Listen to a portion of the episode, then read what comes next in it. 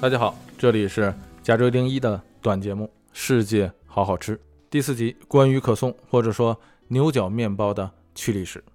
哎，相信大家都没有说不知道什么是牛角面包的，或者说甚至我相信绝大多数朋友都吃过这种所谓牛角面包。当然了，它还有一个更加洋气一些的名字啊，叫做可颂。这种面包的形状啊，像一个被掰弯了的这个纺锤啊，中间凸啊，中间鼓粗啊，两边细，但是两边是卷起来的，弯弯的。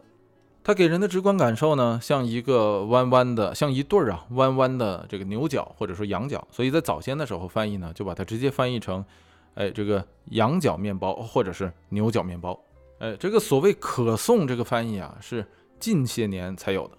那咱们知道它为什么叫羊角牛角面包，因为它长得像啊。那说为什么又把它翻译成叫做可颂呢？这个可能很多朋友都听过，可颂嘛，就是从它的那个呃，它原本的那个英文的单词 croissant 啊出来的。但其实它也不是一个英文单词，它在英文中的这个发音呢叫做 croissant，哎，这个拼写起来叫做 c r o i s s a n t，哎，可能很多人也都知道啊，这个词呢是来自于法语。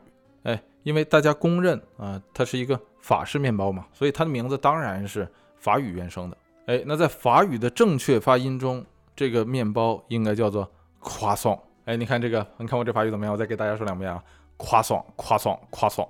哎，你听这调啊，就有人说法语很浪漫啊，总听人这么说。我是真的这么多年了没听出来。哎，我反倒是觉得法语跟大连话啊，大连口音的那个调挺像的，它那个词的重音呢都在后头。所以说出来以后，你听那个调啊，都是咣当咣当的，哎，但你要说法国人呢，啊，浪和慢呢，那那是真的啊，哎，但这是扯远了，咱们说回到啊，这个夸松这个词在法语中啊，它并没有这个牛角或者是羊角的意思，也并不是任何动物的角。这个词的本意呀是新月啊，是新出来的月亮，弯弯的月牙。同样，法语中 le croissant de lune 呢，意思就是弯弯的月亮。大家要去法国玩，可能会发现很多乡村小旅店都叫这名啊，La Croissant de Lune 啊，你以为是卖牛角面包的 面包店呢？你进去一看是旅店，哎，要不然怎么说法国人浪漫呢？是吧？说，哎，你怎么带我来酒店了呢？是吧？我以为我以为是卖面包的呢。所以这个面包真正的本意啊，应该是像弯弯的月亮一样的面包。那翻译的简短一点叫什么呢？应该叫月牙面包啊。但是这很明显。不如羊角、牛角面包那么的上口啊，也不如可颂面包那样给了这种面包一种异域风情。月牙面包就稍微听着有点像稻香村产啊，虽然稻香村的东西也很好吃啊。总之啊，这个可颂的本意就是月牙。哎，说到这儿，大家可能都知道啊，可颂面包它是一种这个法式经典面包的代表。哎，这玩意儿也是，你跟法国人聊到夸颂的时候啊，那法国人对他们的夸颂都非常的自豪。哎，但是相信很多朋友都不知道的是啊，这种被称为法国面包典型代表的可颂，它其实是从奥地利来的。哎，那这又是怎么回事呢？咱们这一期啊就要来讲一讲这种可颂面包的真正的由来，以及它背后由来传说的种种解析。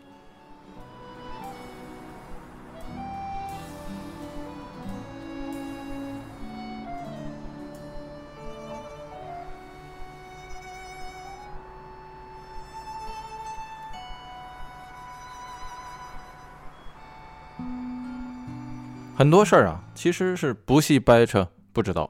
比方说，呃，这个牛角面包可颂，相信所有的人都会觉得说这个东西啊，这种面包是从法国而来，是一种地地道道的法国货。哎，但是有意思的事儿是呢，呃，这个牛角面包啊，或者说可颂，和其一大堆做法类似的呃这种同类的面包，比方说布里奥什，啊，咱们翻译成好像是叫布里欧。再有，你像这个舒克拉坦，哎，也叫做拉邦奥舒克拉，这种就基本上可以叫做巧克力卷儿，把里面的巧克力去掉，换成葡萄干儿，叫做拉邦奥哈桑，就成了这个葡萄干面包。哎，这都是比较出名的。那但是还有好多好多种啊，有很多我也不大能叫得上来名。到时候咱们在那个图文资料里头给大家看啊，相信大家一看就知道啊，这东西你肯定也吃过。这些面包所谓和可颂类似啊，主要是指它发面的方式和起酥的方式类似。只是到最后啊，它做出来的那个形状里头添加的那个其他的辅料不一样，这里面你要说最好吃的，当然这玩意因人而异啊，咸豆腐脑、甜豆腐脑。我个人觉得说，呃，是那个布黑奥什，就那个布里欧。哎，话出来，它这个有意思的事儿是什么呢？就是这个牛角面包和咱们上述刚刚提到的这一堆一大堆和它的发面方式、起酥方式类似、做法类似的啊，这一堆面包在法国都被统一归为一类。哎，那这一类面包有一个专有名词，这个词就叫做。Viennoise 啊是什么意思呢？哎，这是个组合词，就是由两个单词拼成的一个词。前面的词叫做 Vienna，后面的词是 s i e h 前面那个 Vienna 啊不难是吧？这个你不用懂法语也能听个八九不离十。哎，这个词翻译过来就是维也纳啊，维也纳的或者是维也纳人啊。后面那个词 s i e h 呃，就是法语中 s i e h 的变体。这个词对应的就是英文中的 series，翻译过来就是系列，所以这个 Vienna s h i 啊，翻译过来就是维也纳系列。哎，也就是说什么呢？也就是说这个可颂和可颂类似的啊，这做法的这些面包在法国统称为维也纳式面包。这是不是很有意思啊？呃，就全世界都认为夸颂啊，这个可颂面包、牛角面包是法国面包。可但是在法国 却被称为叫做维也纳式面包。哎，法国人认为它是维也纳的，是奥地利的，被归到法国面包的外来款式之中。这太有意思了，是不是？同样的事情，咱们还能举个例子，这是大家都熟悉的，是吧？日本拉面。哎，日本拉面在英语中叫什么？叫做 ramen。那个 r 那个音在日语中发的就跟 l 那个音差不多，是吧？所以在日语中就跟汉语很像，就叫拉面。但是全世界，你一说日本拉面，大家都知道这是一种呃日式的美食啊，特别喜欢吃，大家就又便宜又好吃，有汤有面，哎，大家都觉得这个日式拉面是日本美食或者说日式料理的一个典型代表，哎，可是你要在日本吃拉面呢，哎，去过日本的朋友们或者说大家看日剧看那么多的，大家都知道是吧？日本的那个拉面馆上面啊，呃，基本或者说绝大多数吧，上面都写四个大字啊，大家这个会中文的都能看懂，上面写的是中华料理，或者称为什么曲卡 soba 啊，中华面条。哎，什么时候传入日本的这个众说纷纭，但是大概是一九一零年左右才开始在日本普及的啊。哎，但是咱们在这里不说啊，这个日本的拉面，咱们有以后有机会单讲。所以咱们说回到这个牛角面包是吧？就全世界都觉得说这东西是法国货啊，但是在法国却觉得说这东西是奥地利货。哎，那这要说回到说，那这个牛角面包啊，这个可颂到底是怎么来的呢？说到这个面包的起源呢，呃，在坊间啊，主要是欧洲坊间啊，民间吧，流传着这么一个啊非常神乎其神的传说。为什么说它神乎其神呢？这个传说的背景是，呃，这个奥斯曼帝国一六八三年最后一次围攻维也纳的那场大战。这场战役，咱们在讲中东往事的时候啊，这个说过是吧？它是奥斯曼帝国衰落的一个分水岭。在这场战役之中，奥斯曼帝国的军队对维也纳围城一共这个将近两个月啊，准确点说是一个月四个星期零一天，最后没打下来。之所以说这场战役是奥斯曼帝国的这个分水岭啊，是因为从这场战役之后，欧洲人就再也不像以前那么惧怕奥斯曼帝国了。哎，这个关于牛角面包啊可颂起源的不靠谱的传说，就是在这场战役的背景下。哎，这个故事呢是这样的，说的是啊，这个奥斯曼的军队包围住了维也纳之后呢，由于这个维也纳的这个守护啊非常的严密。所谓铜墙铁壁啊啊，使得奥斯曼的军队呢久攻不下，马上就快两个月了，那咋办呢？啊，这奥斯曼人呢就想了个办法，说那我就挖一条地道啊，从这个城外一直挖到维也纳城里。于是就开始挖啊，一锹一锹的挖。哎呀，那是好不容易啊，是吧？也终于挖到了维也纳城的城底下，马上就挖出天日的时候，哎，结果啊，当天晚上赶上维也纳城的这个面包师烤面包加班。哎，这帮面包师就听到说，哎，这个为什么我这个脚底下叮叮咣咣作响呢？闹耗子没那么大动静啊，地铁我这儿也没那一站啊。于是呢，就通知了军队。军队一来，发现奥斯曼人在挖地道啊，于是啊，这个挫败了奥斯曼人的阴谋，最终使得奥斯曼人放弃了围攻维也纳。维也纳人为了纪念如此伟大的事件啊，所以呢，特意将面包做成了啊，这个奥斯曼帝国这个旗帜上那个新月的形状。人人都来吃，以示庆祝啊！这个故事就告诉我们呢，说面包是拯救了维也纳，真他妈真伟大！哎，这就是这个故事啊！相信有些朋友可能也听过，但是咱们在这里要说的是啊，这个关于可颂或者说牛角面包来由的来源的这个传说是编造的，因为关于奥斯曼人呃这个围攻维也纳的时候想挖地道 挖进维也纳城的这种说法，在这个任何的史书上啊历史记录中都是没有记载的。更何况啊，虽然是十七世纪了，但是还是仍以冷兵器为主的那个时代的时候，没有机械化的工具啊，你想靠挖地道把军队规模的啊这个人流送上去、送过去啊，送到城里去，那是不可能的。你这大家一想就能想得到，那得多少人一起挖呀？得挖多久啊？啊，更何况你怎么做保密工作呀？运出来的土，你想往哪放都是个问题。奥斯曼的军队围城一共才围啊不到两个月，根本不够这个地道工期的。更何况是吧？你这个奥斯曼人打仗又不是说手段就只有这一套，是吧？你这个地道如果是败露了，所有大军就都撤了，因为这一个事儿，那奥斯曼人也太死心眼了，是吧？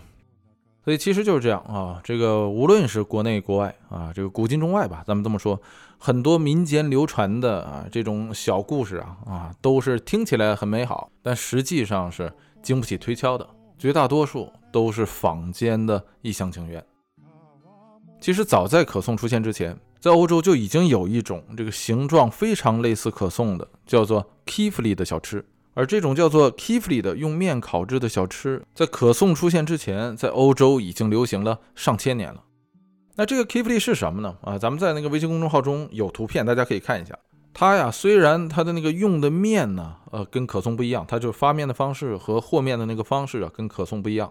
可颂大家吃过是吧？你把它一掰开或者咬开，可颂的那个面呢是非常酥脆的，而且里头是分着好多好多层的。Kifli 呢，它那个面就不分层了，而且非常的干，所以它吃起来它就不可能像可颂那么松软啊，它的那个面的口感是非常硬的，非常像饼干。为了补偿 Kifli 这种非常硬的口感，一般在做 Kifli 的时候会把那核桃仁儿碾碎，然后夹到啊这个包到 Kifli 里，从而增加 Kifli 的口感。然后和那些欧洲的硬饼干一样啊，都会在 kifli 上面烤完之后撒一些糖，目的也是为了给这个 kifli 非常枯燥的这个面皮啊，这个增加口感。烤制完之后的 kifli，它那个形状跟可颂非常的像，只是没有可颂那么胖，但它那个形状外形跟可颂几乎是一样的，都是月亮的啊那个弯月的形状，或者是牛角、羊角的形状。Kifli 的历史啊，在欧洲就长了啊，真真正正就真是一千多年了。Kifli 的这种形状就是可颂的前身。Kifli 又是怎么来的呢？啊，那这说到 Kifli 的由来更有意思，也有一个传说，也和啊这个穆斯林或者说伊斯兰的入侵相关。哎，这个大家知道了，咱们在这个中东往事中啊，这个常常提到是吧？这个公元七幺幺年、七一年。穆斯林人啊，准确的说是倭马亚王朝啊，也有叫五麦叶王朝，征服了欧洲的利比利亚半岛啊，也就是今天的这个西班牙所在位置。然后紧接着二十年啊，在公元七三二年，倭马亚人打算要越过比利牛斯山，直攻当初的法兰克啊，也就是今天的这个法国所在位置。取成了吗？啊，当然是没取成。怎么没取成呢？咱们也讲过是吧？被法兰克的查理马特挡下。这就是七三二年著名的普瓦捷战役。哎，这块的历史咱们不再往下细究啊，因为已经在其他节目中讲过很多次了啊。大家感兴趣的话，可以去再听一遍中东往事。总之，这个普瓦捷战役胜利之后啊，这个法兰克人民很高兴啊啊，于是你看那个这个套路又来了是吧？于是呢，就把 这个面包又做成了啊，这个倭马亚或者说无麦叶啊王朝这个旗帜上那个新月的形状，然后分给每个人，大家都吃，真也不真解恨。这就 是 Kifli 的啊，这个来历的传说。哎，但是咱们在这里要说的事儿是，这个传说 也是瞎编的。因为啊，首先来说，大家知道这个倭马亚王朝啊，咱们把它也翻译成叫五麦叶王朝，它是个十分巨大的啊这个伊斯兰帝国。但是大家知道啊，五这个五麦叶或者说倭马亚王朝的旗帜是什么样的吗？今天大家随便一提说哪个穆斯林国家旗帜，好像一闭眼睛上面就有一个弯弯的月亮一样，是吧？你你肯定能想象得出来啊。可但是回到这个倭马亚王朝时代啊，公元八世纪，人家那个旗帜上是没有啊这种图案的。咱们之前也说过，是吧？伊斯兰教在刚出现的时候是不允许有任何的偶像崇拜的，在布料上或者你穿的衣服上、旗帜上不允许出现任何的动物、植物，不允许出现任何象征性的东西，这一点是非常严格的啊，花花草草都不可以啊。所以你看，在这个清真寺里头，是吧？全部都只有几何图案。伊斯兰的那个传统艺术，你看所有的手工艺品也是这样，是吧？上面就基本上就只有几何图案。所以回到七一年、七三二年这个普瓦捷战役的时候，那个时候的穆斯林是非常严格遵守这条规定的。所以在啊倭马亚或者说啊这个五麦叶王朝的那个旗帜上是没有一丁点儿图案的。大家知道他那个旗帜是什么旗啊？是一面纯白的白布，上面没有任何的图案啊，一个点儿都没有，你知道吗？所以倭马亚人打的什么旗啊？打的是一面大白旗。也正是因为这一点，倭马亚人打的是白旗，是吧？穿的也都是非常素的衣服。在这个对应的这个咱们中国的朝代是什么时候？是唐朝，是吧？唐朝管倭马亚人就叫做什么？叫做白衣大使。喜欢唐朝的朋友们肯定听过这个词，是吧？白衣大使啊，后面还有一个什么大使？叫做黑衣大使。黑衣大使是谁呀？黑衣大使是接替了倭马亚王朝的阿巴斯王朝。为什么管阿巴斯王朝叫黑衣大使？因为啊，阿巴斯王朝的旗帜是一面大黑旗，上面也一样没有任何的图案，所以在中国当初的这些唐朝人记载说啊，不再是白衣大使的，他们变成了黑衣大使。这段咱们还是啊不多细讲啊，这个阿巴斯王朝、倭马亚王朝，咱们在中往之中啊都说了太多。总之话说回来，人家倭马亚王朝上那个旗呀，呃，没有任何的什么图案，什么月亮啊，连连个星星都没有。别说旗帜上没有，穿的衣服上也没有月亮，打的是一面纯白的大白旗啊！所以人才说嘛，有人开玩笑说说为什么 沃玛亚人能征服那么多土地啊？啊，这个变成那个当初世界史上 这个最大的哈这个帝国，说因因为人走哪打一面大白旗是吧？你敌人来一看说哟举白旗来的，一定是爱好和平的使者，哎，还以为人家是来送温暖的呢是吧？没想到人家来是打仗的。穆斯林的这个旗帜上啊，或者说跟月亮那个新月联系到一起，是真真正正从奥斯曼帝国才开始的。在那之前，在奥斯曼帝国之前，没有人把这两样东西联系到一起，就是看到新月就是穆斯林，看到穆斯林就想到新月。在那之前啊，别说欧洲人了，全世界也没有那个印象。所以啊，这场关于普瓦捷战役产生了 Kifli 的面包的啊这个传说啊，仍然是坊间是吧？欧洲坊间的一厢情愿。也同样跟前面那个奥特曼帝国围攻维也纳呀，挖地道被面包师发现那个事儿一样啊，都是这个民间编撰的。那说为什么这个 Kifli 要做成新月的这个形状呢？实际上，人们对月亮的这个崇拜是不分啊民族和国家或者说宗教的。从最早两河流域的苏美尔人，到这个东罗马帝国，也就是拜占庭帝国，以至于整个欧洲啊，在这个钱币啊和这个出土的文物中，都出现过大量的这种新月和星星的图案。所以把面包做成啊这个月亮或者说月牙的那个形状啊，它属于一种普遍的啊这个在生活中对美的欣赏的一种实践而已。按咱们中国人讲话，叫做爱美之心，人皆有之。所以早先欧洲的这些祖宗们啊，祖先们把自己喜欢吃的东西做成了这个弯弯月牙的这个形状，那是很正常的。只是后来人编撰出来这些传说啊，这个体现了随着这个穆斯林从这个七世纪的这个崛起之后，欧洲对穆斯林的那个心态的变化。回到无论是七三二年还是这个一六八三，都体现了欧洲历史上那个民间对穆斯林的恐惧。所以这种把所谓的什么人家旗帜上的图案扒下来做成面包是吧？人人咬一口都是猪汁的这样的啊，这这这种传说都是不靠谱的，更是不真实的，不符合历史事实的。也正是因为人们逐渐的认识到了这一点，才有了后面的啊这个另一种关于可颂的起源传说。咱们刚刚前面说了啊，可颂和它类似的一大堆啊这种做法类似的面包，在法国都被称为维也纳式面包。所以很多人呢，顺着这个词往上找，是吧？说那你看这个法国和维也纳啊，他们两者之间这个最大的关系，或者在历史上出现最大的交集是什么呢？把历史书打开，往后一找，哎，马上就能够找到一个名字，叫做 Marie Antoinette。这个名字或许很多朋友都听过啊，咱们把它翻译成玛丽安托瓦内特。她谁呀？他就是在法国大革命时期啊被送上断头台的法王路易十六的老婆。呃，这个网上有些文章啊说，这个安托瓦内特和路易十六两个人手挽着手走上的断头台啊，这个是不对的啊。其实，路易十六比安托瓦内特啊早走了大半年。在法国国王路易十六被砍头的九个月后啊，这位拥有着啊这个赤字夫人头衔的安托瓦内特啊也走上了断头台。这位被砍头的赤字王后，她是奥地利人，是维也纳人。他的全名就是哈布斯堡洛林的玛利亚·安托瓦内特·约瑟夫·让娜。他的人生奇遇之中啊，除了被砍头、被嫁到这个法国、嫁给路易十六之外呢，更为人传颂的其实是他在七岁的时候，还在这个奥地利的啊，或者说维也纳的这个美泉宫居住的时候呢，曾经遇到过六岁的啊这个前来演出的莫扎特。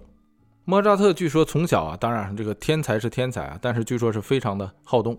六岁嘛，那个时候，哎，这在这个宫廷演奏完了之后，可哪上蹦下跳的，然后就摔了一跤，摔了一跤之后，正好由七岁的这个安托瓦内特，呃，这个手挽着手将莫扎特从地上扶起来，场面一度很尴尬啊。莫扎特要不说天才就是天才啊，是吧？这个当即就坡下驴啊，不是顺水推舟啊，挽着这个小姐姐的手啊，对着这个玛丽安特瓦内特就说：“我将来要娶你为妻。”当然了，这个事儿这都是拜官野史啊，未有什么真实的考证。不过莫扎特的确是在六岁的时候受到过这个宫廷的邀请去宫廷演奏。不过不管怎么样啊，这个玛丽安托瓦内特最终在一七七零年啊，也也就是她才十五岁的时候就被远嫁法国啊，嫁给了当初还尚未这个登基的啊，身为太子的路易十六，成为了太子妃。这个玛丽安托瓦内特呀，很多这个书籍把她描写的好像很雍容华丽啊，很优雅，这个是必然的，因为在宫廷她受这个教育嘛，自小这个规矩啊、行动坐卧呀这些东西都是非常严苛的。但他的教育程度其实并不高，他的法语也不好啊，经常只会说德文。在宫廷里，对于他这种啊这个不爱读书、不爱看报的人来说，是很枯燥的啊。这个尤其是成为太子妃之后。人生对于他来说就没有什么追求了啊！这精神上，因为他非常的空虚嘛，只能靠物质上去填补，所以花起钱来那是大手大脚。他的享乐呀，在这个法国宫廷是出了名的。哎，所以很多人说呀，这个牛角面包啊、可颂啊，这个东西啊，就是因为这个玛丽安托瓦内特她实在是太想家了，又回不去啊，所以呢就请糕点师或者说面包师，按照这个维也纳的风格。为他专门制作的啊维也纳式的面包，以解他这个思乡之苦。你看这故事不就对上了吗？是吧？维也纳来的皇后啊安托瓦内特，哎，这个为了啊这个乡愁，所以请糕点师啊做的这种啊可颂。哎，可但是啊这个传说或者说这个由来的这个说法也是不真实的。因为这事儿很简单嘛，你这都已经一七几几年了，是吧？你那个时候的宫廷的那个餐饮记录它是有的，你回去一查，哪有可颂啊？就没这道菜啊，就没这个东西，所以这个很明显就是假的。这是一个典型的拿着锤子找钉子的例子，不靠谱。哎，所以呢，这个可颂到底是怎么来的呢？哎，这个事实上，其实一直到十九世纪，也就是一八几几年之后，可颂这种啊这个点心或者说面包，才真正的在法国出现。它的创始人是一位来自维也纳的退伍老兵，名字叫做 August 赞啊，奥古斯都赞。大概是在一八三七年，奥古斯都从这个部队退伍之后，从维也纳来到了巴黎，到巴黎开了一家面包店。他的这家面包店的名字就叫做 Boulangerie Viennoise，哎，翻译成中文非常的直白，就叫做维也纳式面包店，或者说维也纳式烘焙店。他改进了这个欧洲当初最传统的这个点心，也就是咱们前面说的 Kifli，改进了发面的方法，改进了这个和面或者说揉面啊，这个制面团的这个方法，不光是往里放了大量的黄油，而是层层叠，层层叠，最后让它起酥。最终才烘焙出来这种口感十分独特的新式的面包，他把它命名为可颂也就是今天咱们吃到的这个可颂。大家知道，当初的巴黎那是这个整个欧洲的文化经济中心。当初的巴黎人，那个什么没吃过，什么没见过，是吧？哎，这种面包头一回看到。这种新生面包个头很大啊，拿到手里却轻飘飘的，外皮焦黄，看似很紧实，但却吹弹可破。小小的面包把它掰开，里面层层叠，层层叠，似乎有好几百层，所以吃到嘴里的那个层次感非常的丰富。那个奶香味就更不用说了啊，这东西基本上是靠黄油堆出来的。所以奥古斯都这家啊，布朗之黑维也纳斯面包店啊，当即就火了。那当地的面包店，你说能不效仿吗？哎，纷纷效仿，就揣摩他这个怎么做的，又引进新的这个机器来这个烘焙面包，所以很快这种这个烘焙方法就火遍了整个巴黎。那在这个可颂的基础上，又发展出来了一系列咱们前面说的啊，这各式各样的用同样发面方法和这个和面的方法制作的啊，这个类似面包。由于啊，这个奥斯都的这家店叫做 Blanche Viennois，维也纳式面包店，所以巴黎人才把这一系列的面包全部称为维也纳式面包，这才有了呃前面说的那个法语复合词 Viennoise，这个才是可颂啊，或者说牛角面包啊真正的起源。所以大家看嗯，就连一块小小的面包都有如此难以理清的历史，更何况是一个国家或者是。民族呢？再一次感谢大家收听加州一零一的短片节目《世界好好吃》。如果你想吃呃听的更多，欢迎关注咱们的微信公众号，五个字：加州一零一，加州汉字一零一阿拉伯数字。同时呢，如果大家觉得这个节目还算得上是拿得出手的话，也非常高兴把它分享给您身边的家人和朋友们。那好吧，咱们这一期就到这里。欢迎大家收听加州一零一的短片节目《世界好好吃》。